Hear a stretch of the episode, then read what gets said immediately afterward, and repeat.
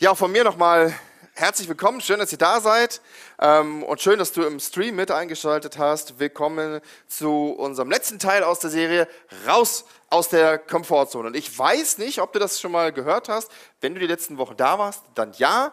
Ähm, wenn du heute das erste Mal da bist, dann muss ich dir sagen, jeder von uns hat eine Komfortzone. Jeder von uns hat sowas. Ein Ort, an dem ähm, ja, er sich einfach wohlfühlt. Ja? Ein Ort, ähm, wo man das Gefühl hat, da habe ich alles unter Kontrolle, da geht es mir gut. Ähm, der ist geprägt von ähm, ja, Risikofreiheit und Bequemlichkeit.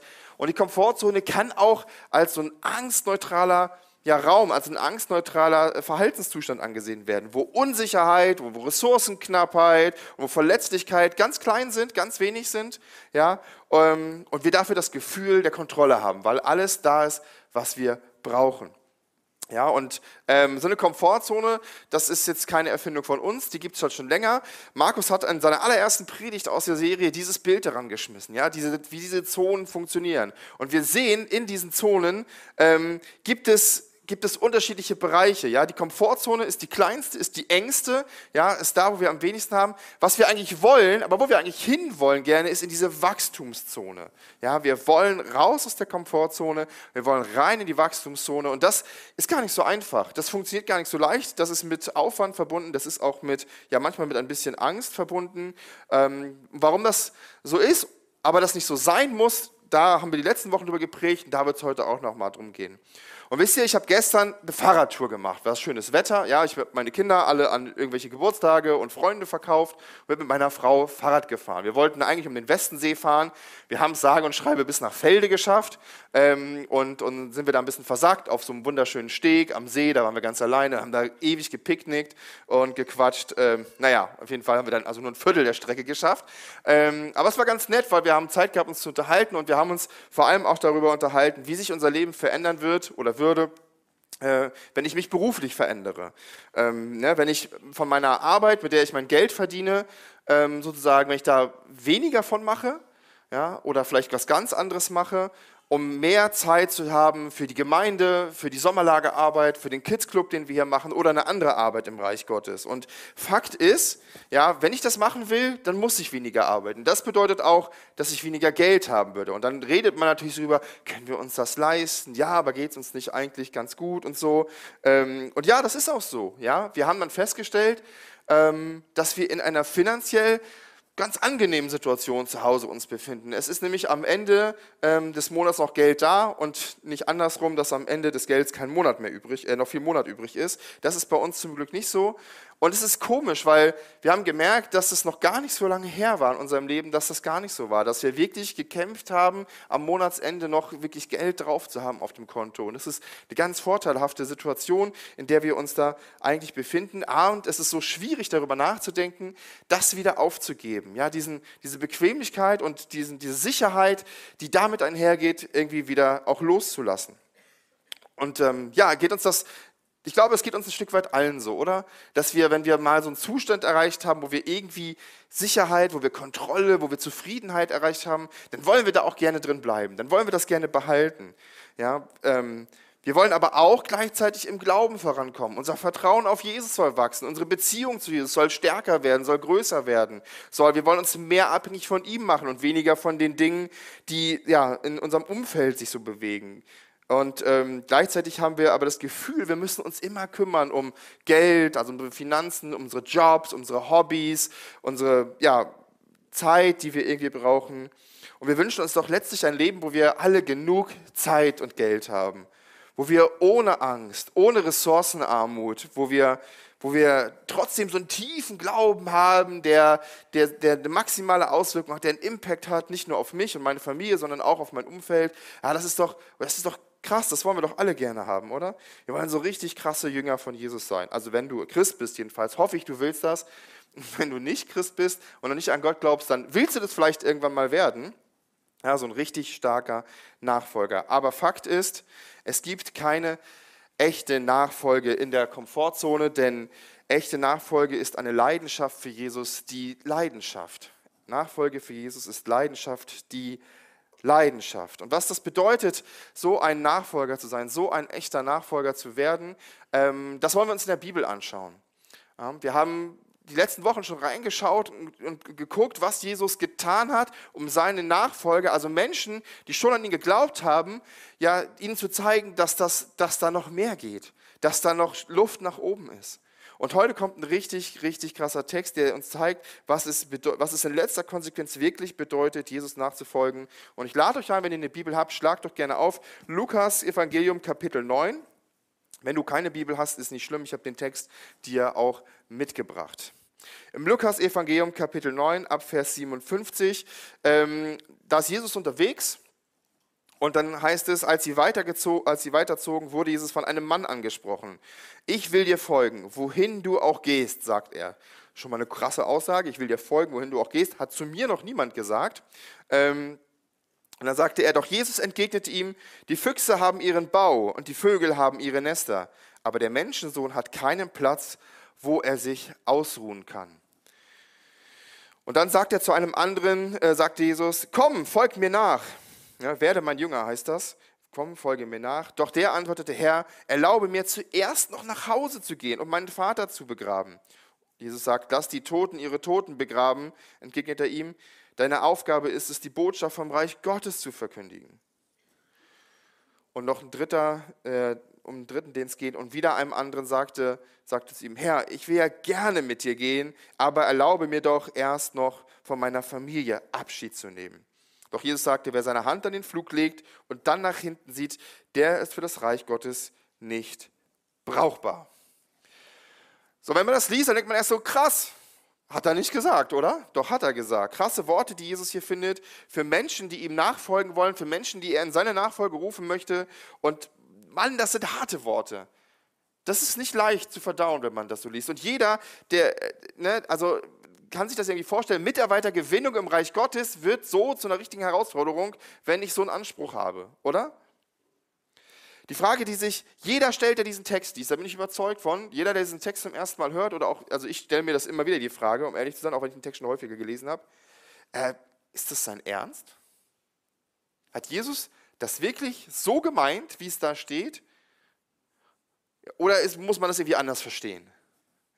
Und auf diese Frage gibt es eine einfache Antwort, eine ganz klare Antwort, ja, er hat es genau so gemeint. Wir können das drehen und wenden und betrachten, wie wir wollen und ganz viel hineininterpretieren, wenn wir das gerne möchten. Aber wenn wir, wenn wir uns den Text anschauen, wenn wir anschauen, was, was Nachfolge für Jesus bedeutet, ähm, dann müssen wir einfach feststellen, er hat es genau so gesagt und er hat es genau so gemeint. Aber die Frage ist, warum? Warum ist Jesus so krass? Warum ist das so, so absolut, so, so radikal? Weil das sind schon heftige Worte, die er dort sagt. Und die Antwort darauf ist ganz klar und die Antwort darauf ist simpel und trotzdem tief und herausfordernd. Jesus verlangt so radikale Nachfolge, weil er Gott ist. Einfach weil er Gott ist. Christ zu sein bedeutet, Jesus nachzufolgen. Und das bedeutet, so zu werden, wie er war, so zu sein, so sein zu wollen, wie er ist. Und was Jesus mehr ausgemacht hat als alles andere, was man sonst noch über Jesus sagen könnte, ist die Liebe zu seinem Vater. Ist der Wunsch, alles zu tun, was sein Vater ihm aufgetragen hat. Das war Jesus das Allerwichtigste in seinem Leben. Das war seine erste Priorität. Das war sein größter Wunsch und das hat ihn am meisten ausgemacht. Nichts war ihm kostbarer als diese Beziehung. Nichts hat ihn mehr ausgemacht, als seinen Vater an erster Stelle in seinem Leben zu stellen. Und deswegen, ähm, das haben die Menschen aber nicht immer verstanden. Damals nicht und auch heute nicht, dass, was das eigentlich genau bedeutet und dass es das überhaupt gibt. Was die Menschen damals gesehen haben, ist ein Mann, der zu Fuß durch Israel gelaufen ist und der krasse Dinge getan hat. Ja, er hatte ganz viel, er hatte Jünger bei sich, erst ein paar wenige, dann wurden es immer mehr. Dann hat er abgedreht krasse Wunder getan. Ja, er hat Leute geheilt. Ähm, er hat sogar seinen Jüngern, also seinen engsten Freunden, Vollmacht gegeben, andere zu heilen, Dämonen auszutreiben. Er hat 5000 Menschen satt gemacht, ja, was damals ein richtiges Ding war, weil du weil das eben schwierig war, sich zu versorgen mit Lebensmitteln. Ne? Heute ist es einfach, aber damals war das absolut spektakulär, weil die Menschen oft Hunger gelitten haben. Jesus war ein Superstar. Die Leute, die sind von weit her gelaufen, Menschenmassen haben ihm zugehört, haben ihn angeguckt, wollten in seiner Nähe sein, haben ihn bewundert. Ähm, Jesus hat einfach, weil er so krasse Sachen gemacht hat. Es kommen große Menschenmengen zusammen. Ja, auch dann, also gerade dann, wenn er Dämonen ausgetrieben hat und sowas und die Leute haben das gefeiert. Es passieren krasse Dinge, wenn du mit Jesus unterwegs bist. Nicht nur damals, auch heute passiert viele von diesen Sachen immer noch. Ähm, manches davon. Und ich bin fest davon überzeugt, wenn Jesus heute nochmal auf die Erde kommen würde, so wie er es damals gemacht hätte, dann wäre er heute auch ein Superstar. Ja, mit, mit den ganzen Medien und der Reichweite wahrscheinlich noch viel größer. Er, ja, ich weiß nicht, ob Jesus in einem Fußballstadion predigen würde. Wenn er es machen würde, wäre es garantiert voll, brechend voll. Die Leute würden das feiern, die würden ähm, das liken, die würden, die würden ihn genauso feiern wie die Menschen damals. Jesus hat die Menschen ähm, angezogen und die waren begeistert. Ja, und das macht und das auch deswegen, weil er sich ganz klar positioniert hat gegen die Dinge, die einfach auch schlecht und schwierig waren. Ja, Jesus hat sich da politisch ähm, auch ganz, ganz klar ähm, positioniert und hat gesagt, wow, wir, wir, das gibt Dinge, die sind nicht in Ordnung. Ja? Ich habe euch das mal ähm, mitgebracht, was seine Positionen waren. Ja, er hat oft gegen die Reichen gepredigt. Er hat gesagt, dass Reichtum ja, schwierig ist und dass man mit den Armen teilen soll. Ja, er hat gesagt, dass die politische Führung, dass, die, dass es verkommen ist, dass ein Reich kommen muss, was wirklich gerecht ist. Ja, weil das, wo wir leben, ist so ungerecht, hat Jesus gesagt. Er hat gegen die religiösen Führer ähm, gepredigt, hat ihnen Heuchelei vorgeworfen, ja, und dass sie immer nur Geld gerafft haben und sich dargestellt haben und ihr Leben aber nicht mit dem, was sie gesagt haben, übereinstimmen. Und ich weiß nicht, ob es dir aufgefallen ist, aber es sind genau die gleichen Themen, die uns heute auch betreffen, oder? Ja, wenn wir, wenn wir von Inflation und Hyperinflation hören, ja, wenn wir von politischen Führern sprechen, die manchmal hat man das Gefühl, die haben jegliche Kontrolle verloren oder jegliches Maß verloren. Und über die Kirche brauchen wir gar nicht erst reden. Da wissen wir alle, was dort abgeht. Und das sind die gleichen Themen. Jesus hätte damals wie heute genauso viele Fans gehabt. Denn die Leute fanden das gut, was Jesus getan hat. Und sie würden es auch heute gut finden, was er gesagt hat. Sie haben ihn bewundert für seine Vollmacht. Ja? Jesus, ähm, ähm, was er sagt und was er tut. Jesus hätte heute genauso viele Fans wie damals. Und ja, Jesus würde es heute auch nicht schwerfallen, Kirchen zu füllen, wie gesagt, Stadion zu füllen. Ähm, vielleicht würden die ganz frommen Leute oder die sich für fromm halten, das nicht so cool finden, aber die meisten anderen Menschen würden es bestimmt machen, ähm, genauso wie das eben damals war. Aber damals wie heute geht es Jesus gar nicht darum, Menschenmassen zu erreichen. Es geht ihm darum, Menschen zu erreichen, aber nicht die Menschenmassen. Es geht ihm darum, nicht darum, die Leute zu begeistern oder dass sie ihn bewundern. Jesus geht es um viel, viel mehr. Es geht ihm nicht um Fans, sondern es geht ihm um, um Follower. Nicht um Follower bei Social Media, sondern um Follower im Real Life, im echten Leben. Es geht um wahre Jüngerschaft. Und das ist die Frage, bist du ein Jesus-Fan? Bewunderst du Jesus, ja, weil er coole Sachen getan hat? Vielleicht auch heute bist du vielleicht Christ und hast das Gefühl, wow, Jesus segnet mich und das ist schön, darüber freue ich mich. Oder bist du ein Follower? Bist du jemand, der wirklich nachfolgen möchte? Der Sachen vielleicht auf sich nehmen möchte, die nicht immer nur positiv sind? Wenn Christsein nämlich bedeutet, so sein zu wollen wie Jesus und danach zu streben, so zu sein, wie er ist, dann bedeutet das auch, dass ähm, Jesus das Wichtigste in deinem Leben sein muss und wird und nichts anderes darf wichtiger sein. Und das ist der Kern von wahrer Jüngerschaft. Wahre und echte Jüngerschaft bedeutet nicht irgendwie möglichst viel ehrenamtlich zu arbeiten oder eine Theologieausbildung zu machen. Ja, das kann Teil davon sein. Ja, es bedeutet nicht möglichst viel Bibel zu lesen, zu beten oder alles zu wissen, was man über den Glauben hat. Das ist ein Teil davon, aber es ist nicht der Kern. Der Kern von wahrer Jüngerschaft ist, dass Jesus in deinem Leben an erster Stelle steht und dass dir nichts wichtiger ist als er. Ähm, und diesen Kern spricht Jesus in dem Text an, den wir gerade gelesen haben. Letztlich sagt Jesus hier nichts anderes, als dass du deine Komfortzone verlassen musst, um ein wahrer Nachfolger zu sein. Wenn wir Jesus wirklich nachfolgen wollen, müssen wir unsere Komfortzone verlassen. Unsere Sicherheit, unser Gefühl der Kontrolle, ja, unser Angenommensein, unseren Wohlstand und unsere Bequemlichkeit. Und lasst uns mal schauen, was das wirklich bedeutet. Ja, es gibt drei Bereiche, die Jesus in unserem Text angesprochen hat. Drei Menschen kommen zu ihm, drei Bereiche spricht er an, ähm, die etwas mit Nachfolge zu tun haben. Und der erste Bereich, das ist der ähm, Bereich des Besitzes. Ja? Und Besitz ist immer Teil einer Komfortzone. Ja, wenn, wenn es mir finanziell gut geht, wenn ich alles habe, was ich brauche, so, dann minimiert sich mein Risiko der Armut und mein Hasseln, also meine, meine, dass ich so viel mich bewegen muss, so viel arbeiten muss. Wenn ich viel habe, ja, dann ist das Teil meiner Komfortzone. Es fühlt sich gut an. Mit Geld kann ich viele Sachen machen. Es bietet mir Sicherheit, es bietet mir Bequemlichkeit. Ja, ich habe die Ressourcen, alles Mögliche zu tun und zu erreichen, was ich möchte. Und ich habe die Kontrolle darüber, weil es ja mein Geld ist. Ja? Und wenn du Jesus-Fan bist, dann ähm, bist du begeistert von Jesus. Ja? Und du erwartest vom Glauben finanzielle Segnung. Viele Menschen auf der Welt folgen Jesus, weil sie davon finanziellen, weil sie finanzielle Segnung erhoffen. Und ähm, wenn du Jesus-Fan bist, wird es dir aber auch schwerfallen, deinen Besitz aufzugeben. Jesus erzählt mal eine Geschichte aus ähm, Lukas 18. Ja, da gibt es einen Mann, der sagt, Jesus, was muss ich tun, ja, um in den Himmel zu kommen? Was muss ich tun, ins Reich Gottes zu kommen, um dein wirklicher Nachfolger zu sein? Jesus sagt, ja, das ist ganz einfach, du musst äh, die zehn Gebote halten. Und er sagt, ja, habe ich gemacht, habe ich alles gehalten, ja, ich bin, bin da richtig gut davor. Und dann sagt Jesus, ja, gut, dann gibt es noch eine Sache, die du machen musst. Du musst all dein Geld verkaufen und es den Armen spenden und mir nachfolgen. Und dann geht der Mann traurig weg. Und Jesus sagt einen ganz wichtigen Satz, den haben viele von uns bestimmt schon mal gehört. Er hat gesagt, es ist passiert eher, dass ein Kamel durch ein Nadelöhr geht, als dass ein Reicher in den Himmel kommt. Ja. Für viele ist Geld wichtig, so wichtig, dass es oft wichtiger ist, ähm, den Besitz zu behalten, als ihn wegzugeben für Jesus oder davon was abzugeben.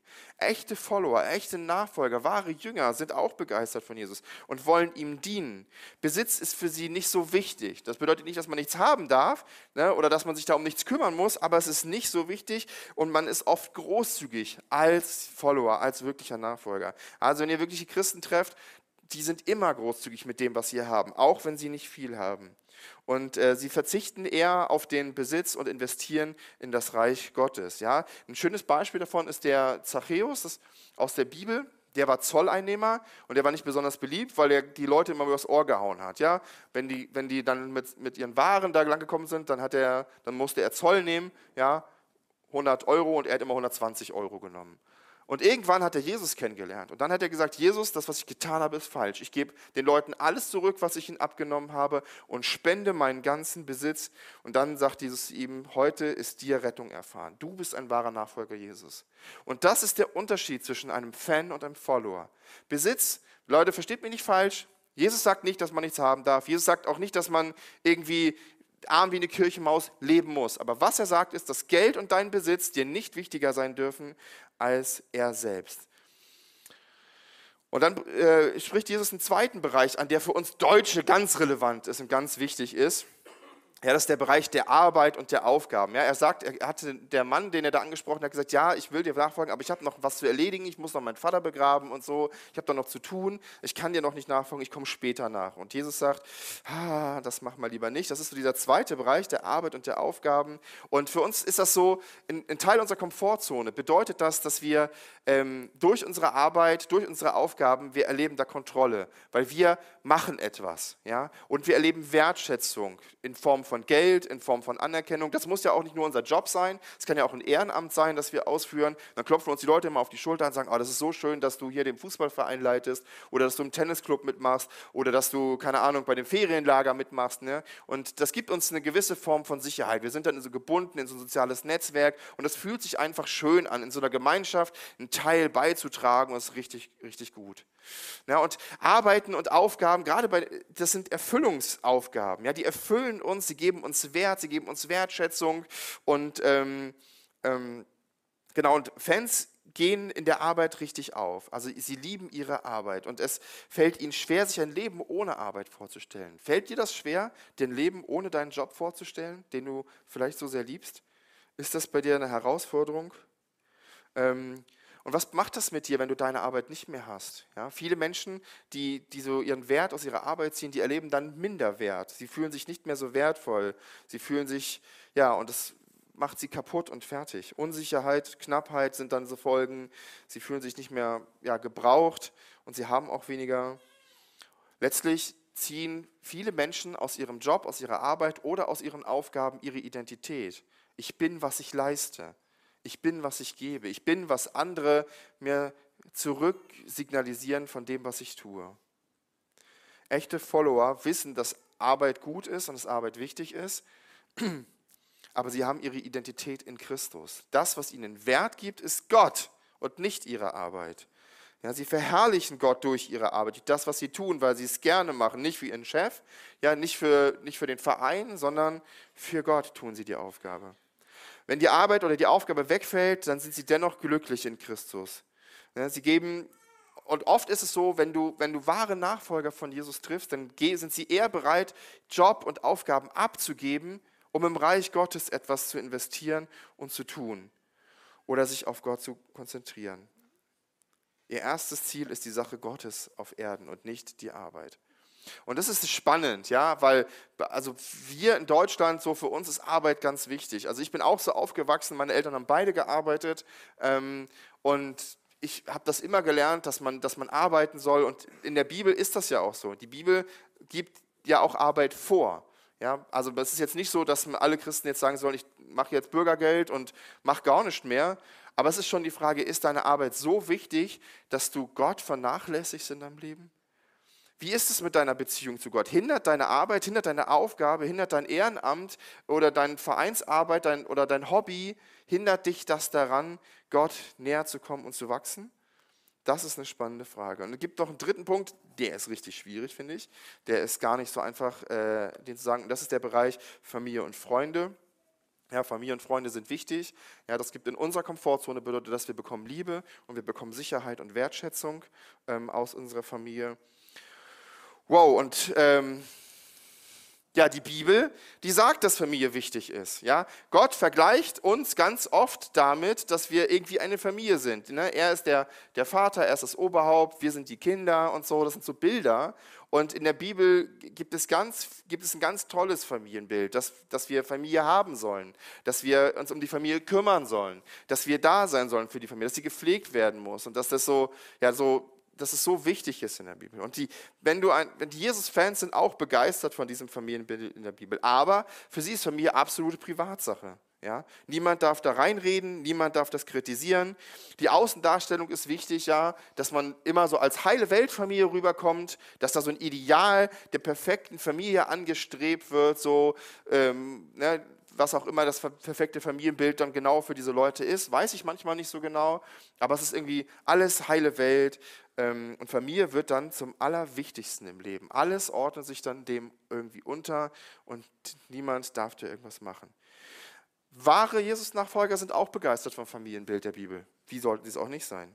Sie investieren sich in ihre Familie und sie setzen sich aber kritisch mit dem eigenen Verhalten auseinander. Das ist, finde ich, auch ganz wichtig oft, weil meistens, wenn es in der Familie hängt, dann sind nicht die anderen schuld, sondern ich bin daran schuld. Oft ist das so. Ne? Und deswegen ist es wichtig, sich kritisch mit seiner Rolle in der Familie auseinanderzusetzen. Was ist, was ist mein Part? Was ist mein Teil? Was ist mein Fehler vielleicht, auch wenn es hängt und nicht läuft? Und nicht die anderen sind immer schuld. Und für sie ist Jesus das tatsächliche Familienoberhaupt. Sie erkennen an, dass sie nicht alles in der Kontrolle haben. Ja, wie sich wie sich die Familie, wie sich die Kinder vor allem entwickeln, ähm, das kann man nur bedingt steuern. Letztlich muss man darauf hoffen, dass Gott gnädig ist und eingreift. Letztlich ist Jesus der Chef der Familie. Und ihre Beziehung zu Gott ist immer wichtiger als die Beziehung zu ihrer Familie. Und das ist richtig, das ist eine richtige Herausforderung. Ich weiß, dass das manche triggert. Ich habe lange überlegt, ob ich, wie ich das gut formulieren kann, ohne dass es so rüberkommt wie Gott will nicht, dass ich Familie habe. Das stimmt nicht. Gott möchte, dass du Familie hast. Und Gott möchte auch, dass du in deine Familie investierst. Aber deine Familie, deine Frau, deine Kinder sollen nicht wichtiger sein als deine Beziehung. Und im ersten Teil der Bibel, im Alten Testament, gibt es einen ganz spannenden Text. Da gibt es einen Mann, der hat sich immer eine Familie gewünscht. Und der war schon steinalt, also wirklich äh, mehr als doppelt so alt wie ich bin, bevor er sein erstes Kind gekriegt hat.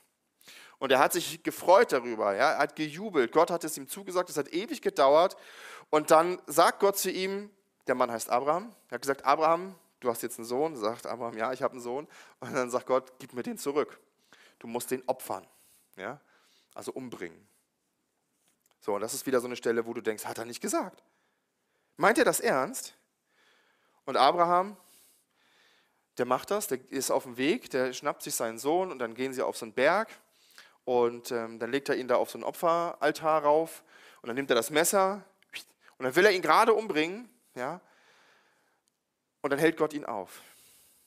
Und er sagt, nein, das will ich nicht. Was ich sehen wollte, ist deine Bereitschaft, ob du wirklich alles für mich geben möchtest.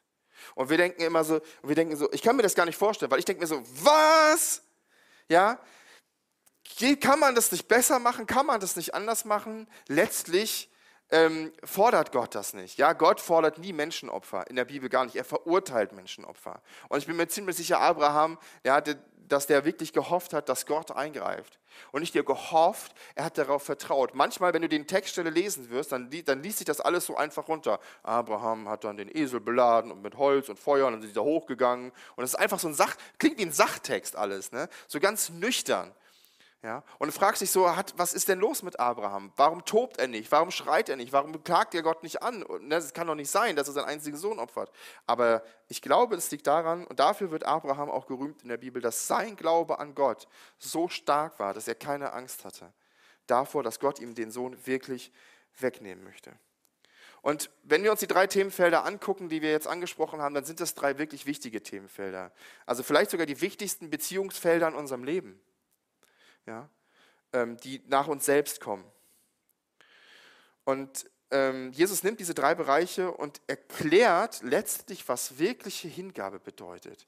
Nämlich, dass Jesus in allen Bereichen immer zuerst kommt, immer an erster Stelle steht. Das bedeutet wahre Jüngerschaft. Und Jesus zeigt diesen Unterschied auf. Was ist, was, was ist ein Fan? Was ist jemand, der nur begeistert ist von Jesus? Und einem, der wirklich Jesus nachfolgen möchte, der so sein möchte wie er, der wirklich, der wirklich rauskommen möchte aus seiner Komfortzone. Ja, denn das kostet was und wachsen möchte dahin. Das ist der Unterschied zwischen einem Fan und einem Follower, einem Nachfolger. Und ich finde, man sieht den Unterschied ganz schön, ähm, denn diese Leute, die er dort in Lukas 9 angesprochen hat, das sind nicht die Ersten. Ja, das sind nicht die Ersten, die er gefragt hat, ob sie ihm nachfolgen wollen. Da gibt es noch andere vorher. Ähm, Im Markus-Evangelium steht das. Zum Beispiel, da sind einige, einige Begebenheiten. Er hat ja vorher schon zwölf andere, mindestens zwölf andere ausgesucht. Und äh, ich lese euch das mal vor. Wenn ihr, ähm, nee, nicht Markus 12, Entschuldigung, äh, Markus 1. Ähm, wenn ihr eine Bibel habt, könnt ihr das mit aufschlagen. Ansonsten ist der Text vorne wieder dran aus dem Markus-Evangelium.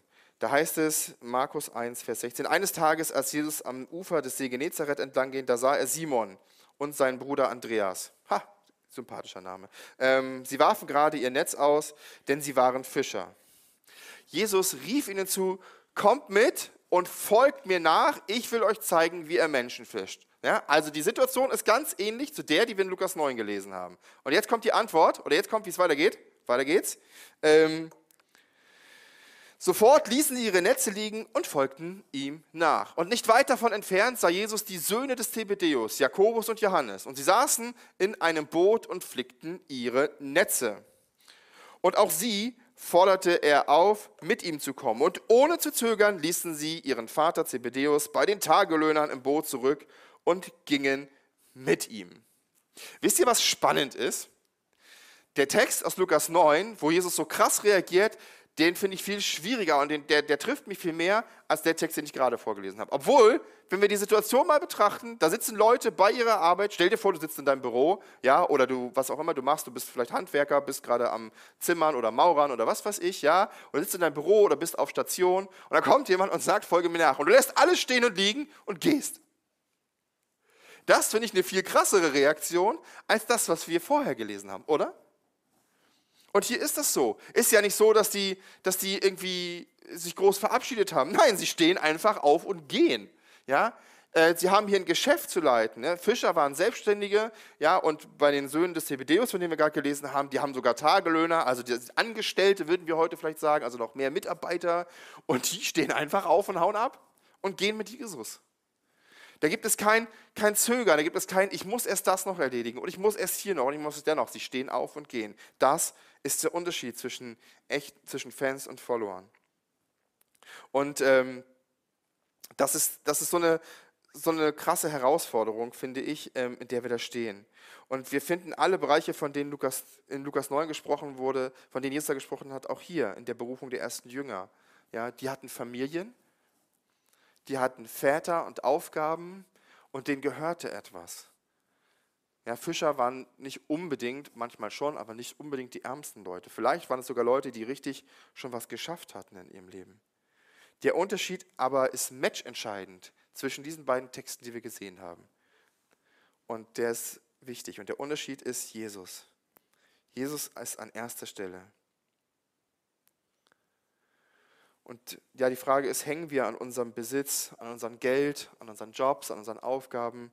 Hängen wir daran, wo wir im Verein sind, an unseren Hobbys vielleicht auch, an Dingen, die uns gefangen nehmen? Ist unsere Familie und unsere Darstellung von Familie wichtiger als Jesus?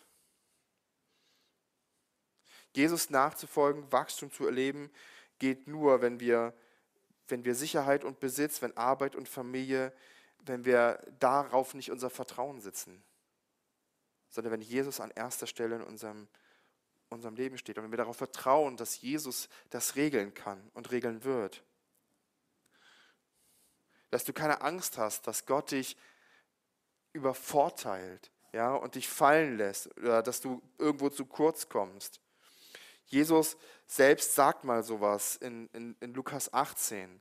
Ja, da geht's, das habe ich vorhin schon angedeutet, da ging es um diesen reichen Jüngling und dann haben alle gefragt, boah Jesus, du bist so krass, wie kann man dir denn nachfolgen? Ja, und dann hat er, dann, dann hat er das erzählt und dann sagt, das, sagt Simon Petrus, einer seiner ersten Jünger, sagt dann zu ihm, ja, aber wir haben doch alles aufgegeben für dich. Und dann antwortet Jesus darauf mit folgendem Satz. Ähm, da sagt er, in Lukas 18, Vers 29, ich versichere euch, sagte Jesus, jeder, der wegen Gottes Reich Haus, Frau, Brüder, Eltern oder Kinder verlassen hat, bekommt jetzt in dieser Zeit alles vielfach wieder und in der kommenden Welt das ewige Leben. Boah, ist ein krasser Satz. Ja, ich versichere euch, sagt Jesus, wenn ihr was aufgebt, dann gebt ihr es eigentlich gar nicht auf. Also nicht wirklich. Ja, ihr gebt es vielleicht auf, weil ihr nicht mehr euer Vertrauen darauf setzt, aber ihr bekommt es vielfach zurück. Wisst ihr, Sorgen und, und Ängste zu haben, bedeutet letztlich, ne, weil wir zum Beispiel unseren Beruf aufgeben, um im Reich Gottes was zu tun. Wo soll das Geld herkommen? Ja? Wenn wir Sachen aufgeben, die uns wichtig sind, wo kommt unsere Wertschätzung her? Wenn, wenn wir unsere Familie anders behandeln, wenn wir anders damit umgehen, oh je, das heile Familienbild, ja, wo kommt meine Liebe jetzt noch her? Wenn wir Angst davor haben, Angst und Sorgen, das bedeutet nichts anderes, als dass wir uns eine Zukunft ohne Gott vorstellen. Angst zu haben bedeutet eine Zukunft ohne Gott in seinem Kopf zu haben. Denn wir hätten keine Angst, wenn wir wüssten, dass wir, und wenn wir daran wirklich glaubten, dass Jesus uns versorgt. Wenn wir das glauben, was in der Bibel steht. Es, ja, ich habe mir das ja nicht ausgedacht, das steht da drin. Glauben wir das wirklich? Und wir werden das nie erleben, weil wir, wenn wir nicht lernen, Kontrolle abzugeben über solche Dinge, ja, wenn wir immer in unserer Komfortzone bleiben, immer das gute Gefühl brauchen, die Sicherheit, die Bequemlichkeit, ja, die Angstfreiheit, ähm, dann werden wir nie diesen Glauben haben, den wir vielleicht gerne haben wollen. Aber wenn wir, dann werden wir nicht wachsen, wenn wir nicht lernen zu vertrauen und dann erleben, wie Gott uns trotzdem versorgt, wie Gott trotzdem alles für uns tut, was wir brauchen. Follower unterscheiden sich von Fans in dem Punkt, in dem Jesus in Matthäus 6 sagt, gesagt hat, da hat er gesagt, hört auf, euch Sorgen zu machen um euer Essen und Trinken und um eure Kleidung. Und du kannst jetzt einfügen, was noch? Um deinen Job, um deine Familie, um deine Gesundheit und deine Hobbys und dein Ehrenamt und dein Studium deine Ausbildung, deine Rente, was weiß ich. Füg ein, was du möchtest. Er sagt, hört auf, euch Sorgen zu machen. Warum wollt ihr leben wie Menschen, die Gott nicht kennen? Ja, das bedeutet, Sorgen, sich Sorgen zu machen über solche Dinge, bedeutet so zu sein wie jemand, der Gott nicht kennt. Wahnsinn. Und diese Dinge so wichtig nehmen. Ja, da kommt es wieder. Ist das wirklich wichtig? Ist Jesus nicht an erster Stelle? Warum wollt ihr leben wie Menschen, die Gott nicht kennen und diese Dinge so wichtig nehmen? Euer himmlischer Vater kennt eure Bedürfnisse. Macht das Reich Gottes zu eurem wichtigsten Anliegen. Lebt in Gottes Gerechtigkeit und er wird euch all das geben, was ihr braucht. Klammer auf, nicht mehr und nicht weniger, Klammer zu. Ja, habe ich jetzt eingefügt. Aber wow, macht das Reich Gottes zu deinem wichtigsten Anliegen. Und Gott kümmert sich. Du musst dich dann gar nicht mehr kümmern. Gott kümmert sich. Tritt raus aus deiner Komfortzone und lerne dich auf Gott zu verlassen. Gib Kontrolle ab, um Freiheit zu erleben. Und die Frage, die ist da.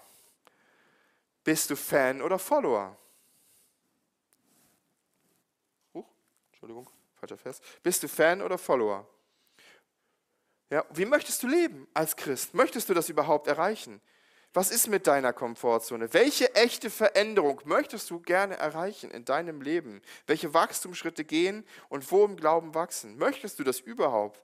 Wenn ja, dann wirst du deine Komfortzone verlassen müssen. Das, was dir lieb gewonnen ist, das, was dir Sicherheit gibt, das, was dir Kontrolle gibt, wirst du abgeben müssen. Und ich weiß nicht, was es bei dir ist. Ne? Ich habe schon so viel gesagt. Besitz, Job, Geld, keine Ahnung. Setz ein, was du möchtest. Deine Gesundheit, deine Beziehungen. Gott möchte dich herausfordern, neu darüber nachzudenken, ob er wirklich an erster Stelle in deinem Leben steht. Oder ob sich da vielleicht im Laufe der Zeit andere Dinge vorbeigemogelt haben und es sich einfach jetzt gut anfühlt. Ist Gott wirklich der erste Platz in deinem Leben? Hat Gott wirklich den ersten Platz in deinem Leben? Und das sind ein paar Fragen, die mir persönlich da gekommen sind in der Vorbereitung. Ja? Was, was wäre, wenn ich nur noch halbtags arbeiten würde, um, Auftrag, um Aufgaben im Bereich Gottes zu übernehmen? Wie ist das? Was macht das mit mir? Oder vielleicht kündige ich auch völlig, schmeiß alles hin, mache eine theologische Ausbildung, ja, um dann später da weiterzuarbeiten im Bereich Gottes. Was wäre, wenn wir unsere Bequemlichkeit überwenden? Ja, zum Beispiel, dass wir uns sonntags einfach hier hinsetzen und jeden Sonntag eine Predigt hören.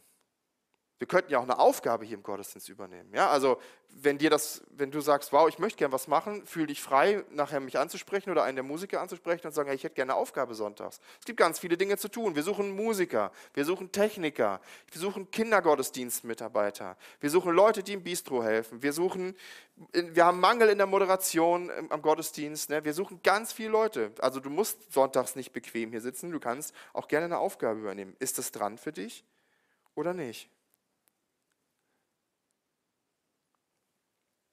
Könntest du dir vorstellen, dein Hobby aufzugeben? Ich weiß nicht, ich neulich, meine Frau hat mich neulich gefragt, Andi, was ist eigentlich dein Hobby? Äh, also ich habe eine Playstation, ne?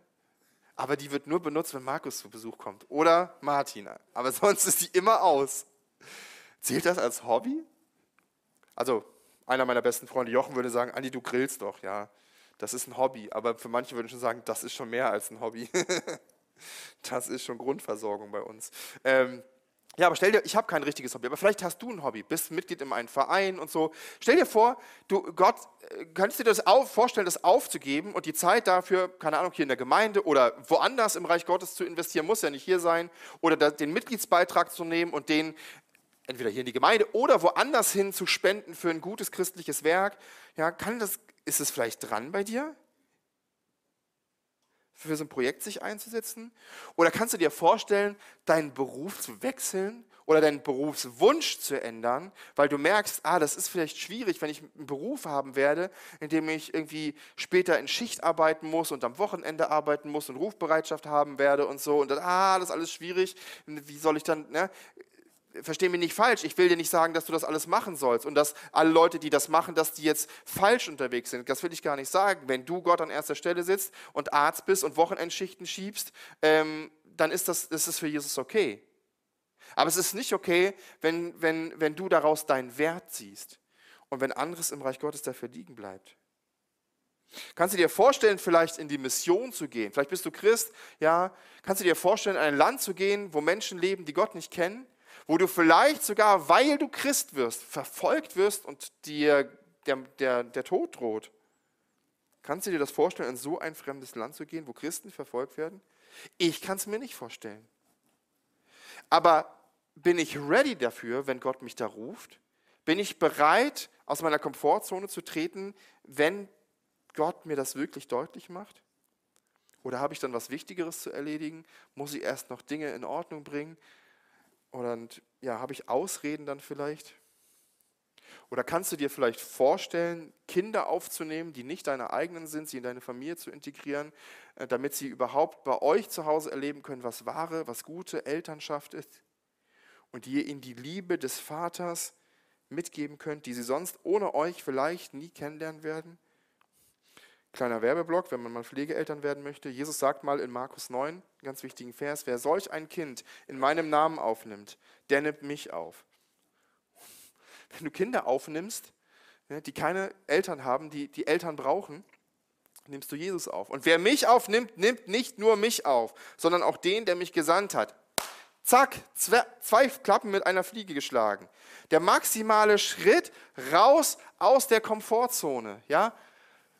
Und das ist, ich kann dir sagen, das ist herausfordernd. Das macht manchmal Angst, diese Komfortzone zu verlassen. Ja, gerade bei kind, Kinder aufzunehmen. Aber Gott wird dich dafür segnen. Er wird dich wachsen lassen daran. Es wird dein Leben verändern auf eine Art und Weise, die du dir nicht vorstellen kannst. Raus aus der Komfortzone, rein in die Wachstumszone, natürlich durch, wie Markus sie genannt hat, die Vertrauenszone, wo wir lernen, Gott zu vertrauen, weil wir es nicht in der Hand haben, weil wir es nicht kontrollieren können, weil wir nicht alle Ressourcen zur Verfügung haben. Aber dafür haben wir Gott. Und ich komme zum Schluss. Fakt ist, wir wachsen nicht in unserer Komfortzone. Das haben wir jetzt über die letzten Wochen gehört. Fakt ist, da wachsen wir nicht. Da werden wir im Glauben und auch sonst im Leben nirgendwo vorankommen. Das wird nicht funktionieren. Und Fakt ist auch, wir werden keinen Unterschied machen im Reich Gottes, wenn wir in unseren Wohlfühlzonen bleiben. Dann wird sich nichts verändern. Denn der wahre Glaube, der erfordert Mut und der Gott fordert uns immer wieder heraus, alle Sicherheiten, vermeintliche Sicherheiten hinter uns zu lassen und auf den zu trauen, auf den zu vertrauen, der wirklich alles sicher machen kann. Und das ist Jesus. Und ich wünsche mir, dass wir von unseren Stühlen gehauen werden, Vielleicht nicht heute. Also schön wäre es heute, aber vielleicht auch einen anderen Sonntag mal irgendwann. Aber wenn wir von unseren Stühlen aufstehen und sich was verändert bei uns, dass wir neu Mut haben, dass wir neu Bock haben, uns Gott wirklich hinzugeben, dass wir neu darüber nachdenken, ja, wo, wo halten mich Dinge gefangen, wo halten mich Dinge davon zurück, dass Jesus wirklich den ersten Platz in meinem Leben hat. Dass ich mir nicht nur eine Predigt reinziehe, sondern ein Real-Life-Follower werde der, der, der auch mal was wagt, der für Jesus all in geht und mal alles auf eine Karte setzt und erlebt, wie Gott sich um alles kümmert. Und die Frage ist, wäre so ein mutiger Glaube nicht auch anziehend für Menschen, die Gott nicht kennen würden? Danke, Jesus, dass wir über Komfortzonen predigen dürfen. Und wir werden dir gleich Lieder zum Lobpreis und zur Ehre singen. Danke, dass wir uns auf dich verlassen können. Herr, manchmal haben wir das Gefühl, wir müssen alles kontrollieren, wir müssen Dinge in der Hand haben und so viele Bereiche unseres Lebens selber kontrollieren.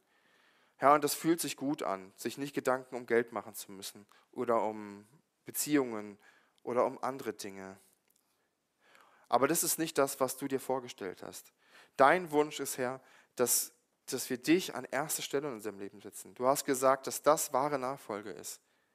Und ich möchte beten, dass uns das gelingt, dass wir heute und in den kommenden Wochen einen Schritt in diese Richtung tun, dass wir uns mal wieder was trauen und dass wir mutig sind, mit dir etwas zu machen, was für andere vielleicht völlig verrückt aussieht, aber wo wir wissen, dass du uns da durchträgst, wo wir wissen, dass das etwas ist, das dir wichtig ist und dass es deswegen uns wichtiger ist als die Dinge, die wir vielleicht haben.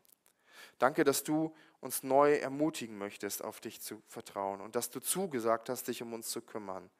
Dass wir nicht allein gelassen werden, nicht heute, nicht in unserem Alltag, nicht in der kommenden Woche, nicht im kommenden Jahr, sondern dass du dich um uns kümmerst, Herr. Amen.